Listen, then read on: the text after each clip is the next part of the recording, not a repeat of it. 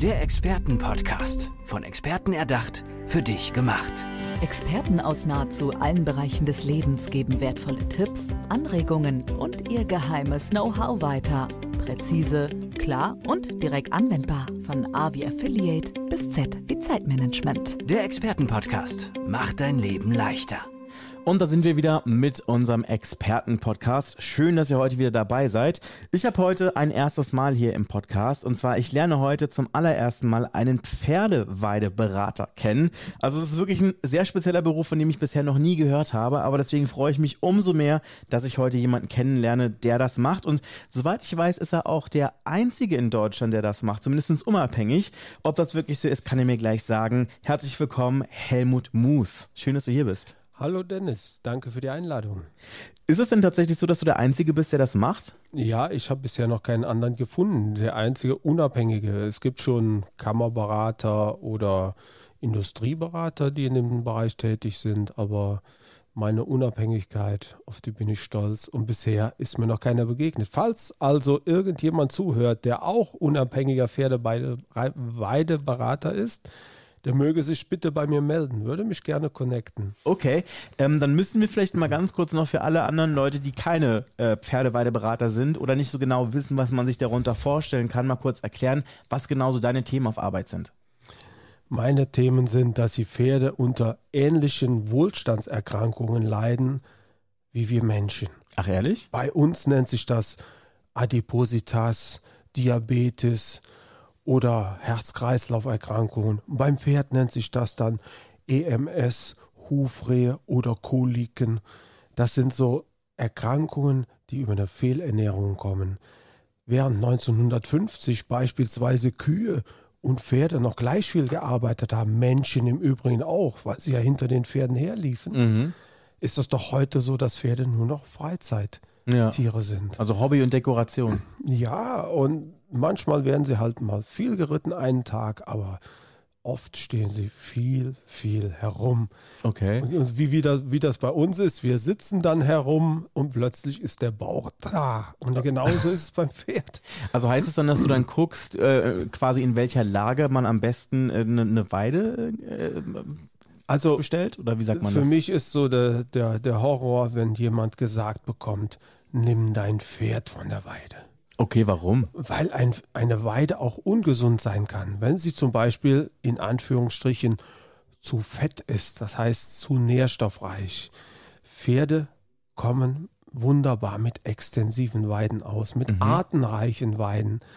Aber da viele Pferdeweiden Besitzer ihre Weide von einem Rinderhalter über, geben bekommen haben, der mhm. stets auf eine Leistungsoptimierung aus war, was ja auch eine tolle Sache ist, anstatt Zukauffutter einfach die Nährstoffe von der Weide zu ziehen, passt das für Pferde überhaupt nicht. Das ist so wie jeden Tag Kuchen, Schokolade oder andere Süßigkeiten. Du, du lachst schon und genau so. Wirklich faszinierend, weil ich mir darüber noch nie Gedanken gemacht habe. Aber ich muss natürlich auch sagen, ich bin, glaube ich, auch einer dieser Menschen, die bisher nicht so viel mit Reitsport zu tun haben. Deswegen finde ich das umso schöner, dass ich hier im Podcast wirklich auch immer wieder neue Dinge lerne. Und du äh, bist quasi hier, um mir so ein neues äh, Aha-Erlebnis und ich denke auch vielen anderen, die gerade zuhören, ähm, zu bescheren. Deswegen freut mich das umso mehr. Vielleicht ähm, Butter bei die Fische wo in Deutschland gibt es denn so die besten Weiden? Gibt es da irgendwie, kann man das irgendwie sagen, dass es quasi so geografisch irgendwie Gegenden gibt, wo der Boden optimal ist für, eine, für einen Weideplatz? Also grundsätzlich muss so eine Weide entwickelt werden. Aber wenn man so aus, dem, aus, aus der Hüfte heraus eine super Weide haben will, sind das Extensivweiden, Naturschutzweiden, Wobei man darauf achten muss, dass dort keine Giftpflanzen zu finden sind. Oder Hochalmen. Da kann man wirklich Pferde draufstellen, die kräuterreich sind, ja. Aber es ist vom Grundsatz her geht es darum, dass der Pferdehalter für sich ein Gefühl entwickelt. Die Pferdehalterin auf die Weide geht und erkennt, hier stimmt was nicht, wovor das Pferd krank wird. Mhm. Und das, darin sehe ich meine Passion, da sehe ich meine Leidenschaft, meine Aufgabe. Okay. Und was sind das für Menschen bzw. Pferdehalter, die sich an dich wenden? In der Regel haben sie ein Problem. Mhm. Es gibt zwar auch gute Pferdeweidebesitzer, die besser werden wollen, mit denen ich natürlich auch super gerne zusammenarbeite. Das ist wirklich ein befruchtender Austausch. Aber viele haben einfach ein Problem. In der Regel mit dem Pferd. Und dann kommt der Bezug zur Weide. Weil die Weide ist nun mal eigentlich der Hauptbewegungsraum des Pferdes. Und früher, also in den Zeiten, als Pferde noch unabhängig waren vom Menschen, sind, hatten sie eine Jahreszeit, den Winter, in dem sie hungern mussten. Mhm. Sie haben sich also einen Winterspeck angefressen im Herbst, von dem sie mehrere Monate zehren konnten. Und genau diese Zeit fehlt heute. Wenn die sich einen Speck anfressen, der bleibt im Winter. Und das ist das Problem. Da kommt im nächsten Jahr der nächste Speck dazu, der nächste Speck und irgendwann sind die Kugeln rund. Und, dann hat man so ein Pummelpferd dann zu Hause auf der ja, Weide. Ja, genau, da passt der Sattel nicht mehr. Und die Gesundheitsprobleme kommen genau wie bei uns. Ja. Und dann, dann wird es einfach Zeit, du kannst das Pferd nicht einfach hungern lassen, ja? ja. Sondern es geht einfach in ein ruhiges Fahrwasser überzugehen. Die Nährstoffgehalte äh, werden gesenkt. Im Stall geht der Pferdehalter hin und macht ein engmaschiges Heunetz, da wo er sein Heu reinfüllt, damit das Pferd nur ganz langsam die Halme rauszuppelt und nicht zu viel frisst. Und dieses Heunetz, bildlich gesprochen, können wir auf die Weide legen, indem wir dort Pflanzen anbauen, Gräser anbauen, die eben nicht so nährstoffreich sind. Das heißt, nicht so energiereich. Okay, also das heißt, es gibt Hoffnung, wenn äh, die Weide zu reichhaltig und das Pferd zu dick ist, kann man einfach bisschen mähen, äh, umpflanzen und dann ist das Problem dann schon so ein bisschen optimiert. Ganz einfach auch für jeden, der keine Pferde hat. Das ist so ähnlich. Jeder weiß doch, wenn du abnehmen willst, musst du auch Sport dazu machen. Aber Ja. du nimmst die Weide dem Pferd weg als Bewegungsraum und sagst dann, du jetzt fress mal weniger und nimm mal ab. Das funktioniert nicht. und da ist der Punkt, wo es mir weh tut im Herzen, wenn, Ja. wenn es dann Menschen gibt, die sagen, du musst dein Pferd von der Weide nehmen. Mhm. Wo soll es sich denn bewegen? Wo soll es den, den Kreislauf in Schwung halten, damit es abnehmen kann? Ja, also heißt es dann quasi, dass Menschen sich bei dir melden, nachdem sie festgestellt haben, mein Pferd ist ein bisschen zu rundlich oder was sind denn meistens so die Ausgangssituationen, wo du dann zu Rate gezogen Entweder wirst? genau das oder die Menschen stellen fest, meine Weide ist mehr braun als grün. Mhm. Da steht nichts mehr oder nicht das, was ich haben möchte. Mhm. Und dann ist der, der Zeitpunkt gekommen, wo wir uns einfach darüber unterhalten müssen, wie können wir ein solches Grünland, Weide ist ja Grünland, wie können wir das erhalten? Und dann müssen wir uns darüber unterhalten, welche Pflanzen gehören dahin. Wenn du in ein Restaurant gehst und einen Salatteller bestellst, dann verlässt du dich drauf, dass der Koch doch keine Giftpflanzen mit reinschmeißt. Im Idealfall, ja. Äh, ist genau der Punkt. ja. Äh, Da sind uns die Pferde ausgeliefert. Mhm. Und da ist ja der Weidebesitzer der Koch, der den Salatteller anrührt. Und darüber unterhalten wir uns dann. Und meistens wird da was draus. Und das ist eine wunderbare Sache und das ist sehr erfüllend für mich. Ich muss ganz ehrlich sagen, ihr seht das zu Hause gerade gar nicht, aber ich kann wirklich merken, dass der Helmut, also ich spüre das wirklich für mich, der glüht dafür. Der hat da wirklich eine große Leidenschaft für dieses Thema. Und da möchte ich gerne nachfragen, wie wird man denn äh, Pf- Pferdeweideberater? Also kommst du aus einem, aus, einem landwirtschaftlichen Hintergrund? Warst du schon mal ein Pferdefan oder was ist der Hintergrund davon? Ganz ehrlich gesagt, ich habe noch nie ein Pferd besessen. Okay. Ich habe mich früher über Pferde geärgert als Junge, weil ich dann immer den Bürgersteig fegen musste und die ganze Pferdeäpfel, die dort lagen, entfernen musste.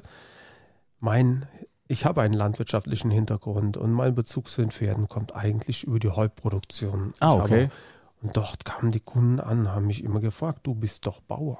Mhm. Wie kann ich denn meine Weide für Pferde machen? Bis irgendwann die Fragen so viel wurde, bis ich daraus ein Geschäftsmodell gemacht habe, habe, okay, der Bedarf ist ja da. Die Menschen suchen Hilfe. Warum gibt ihnen keiner Hilfe? Ja. Und ja, jetzt gibt es Hilfe. Und dann hast du es einfach gemacht. Ja, genau. Und mittlerweile bilde ich selber Pferdeweideberater aus. Die, sind, die, die ersten sind jetzt noch nicht fertig. Der erste Aber Jahrgang ist in der Mache. Der erste Jahrgang ist in der Produktion. Okay, das sind auf jeden Fall gute Nachrichten. Aber was wir auch noch besprechen müssen ist, du bist ja nicht nur Pferdeweideberater und Pferdewei äh, Pferdeweiterberater, Trainer, sondern du bist auch Unternehmensberater. Was sind da deine Themen? Worauf bist du da spezialisiert? Der Hintergrund ist im Prinzip der gleiche. Die Natur bietet uns Lösungen. Ein Beispiel, wenn du, wenn, wenn, wenn eine Wildschweinrotte kommt, ja, dann denkst du, die, die verwüsten alles. Mhm. Aber wie funktioniert so eine Wildschweinrotte? Da gibt's den Eber, da gibt's den Keiler, so, und der kommt irgendwann, macht Geschlechtsverkehr und verschwindet. Den Rest macht die, die Rotte. Mhm. Da kommen diese ganzen Bachen, wie sie sich die weiblichen nennen, und die ziehen die Kleinen auf. Willst du so eine Unternehmensstruktur? Du willst einen CEO, die, der, dir mal schnell das Unternehmen an die Wand fährt und dann verschwindet? Oder ist dir einfach lieber eine, eine Wolfsrudel, ja? Wo Ich mag das Bild. Ich mag das Bild. ja, weil es muss extrem klingen, weil in vielen Unternehmen ist es extrem. Ja.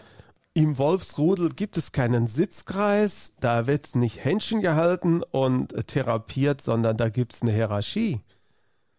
Der Boss, der Leitwolf, sagt, wo es lang geht und in einer Ruhe und Seelenfrieden. Und der zweite Mann beißt das durch. Und dann weiß jeder, kennt jeder seine Rolle und die Dinge funktionieren.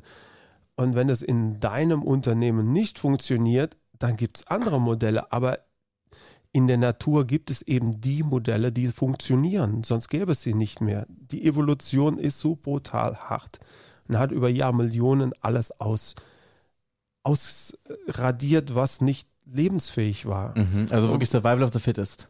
Survival of the Fittest. Und wenn ich jetzt hier hingekommen bin, zu diesem Ort, dann bin ich wieder an zahlreichen Industriegebieten vorbeigefahren, wo ich so Industriegebäude in Form eines Schuhkartons sehe, dann am besten noch dunkel verkleidet und dann drumherum eine kurz geschnittene Rasenfläche. Und da frage ich mich jedes Mal, warum wird da alle zwei Wochen jemand mit dem Rasenmäher rundgeschickt?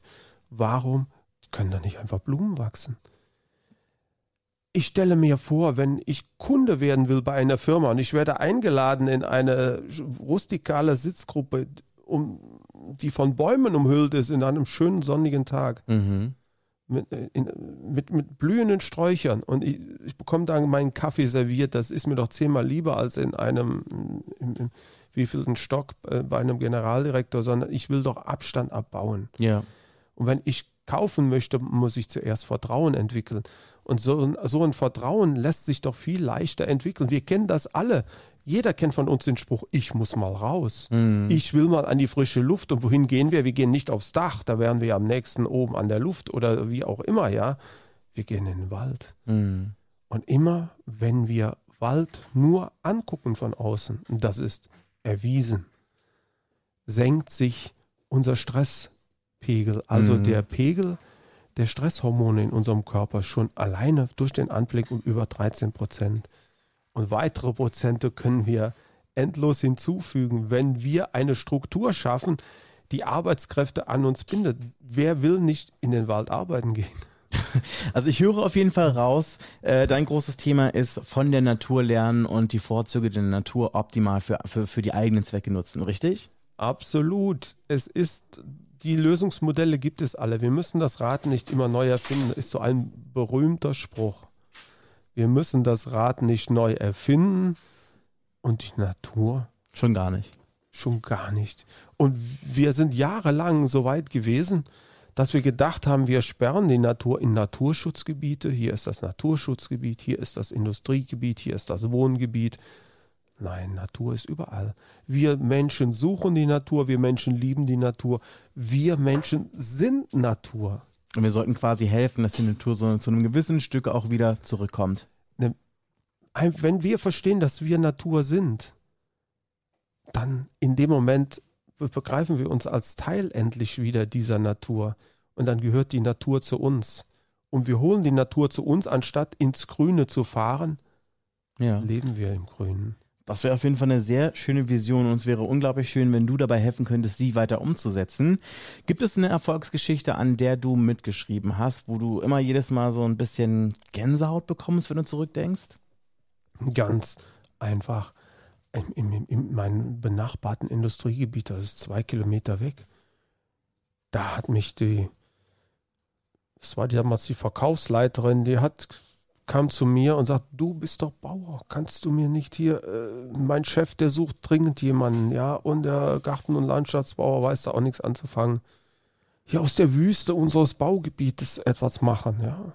Dann bin ich mit ihm dahin und da haben wir das durchgesprochen, haben gesagt, hier machen wir einen Schotterrasen, also einen Rasen, der extrem wenig Wasser braucht, aber Blüten stellt.